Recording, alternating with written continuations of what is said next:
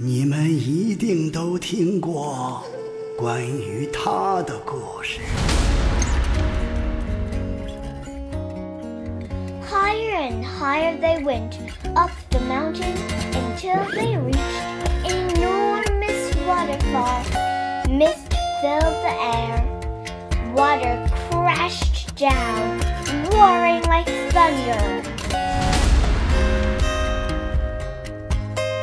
The cave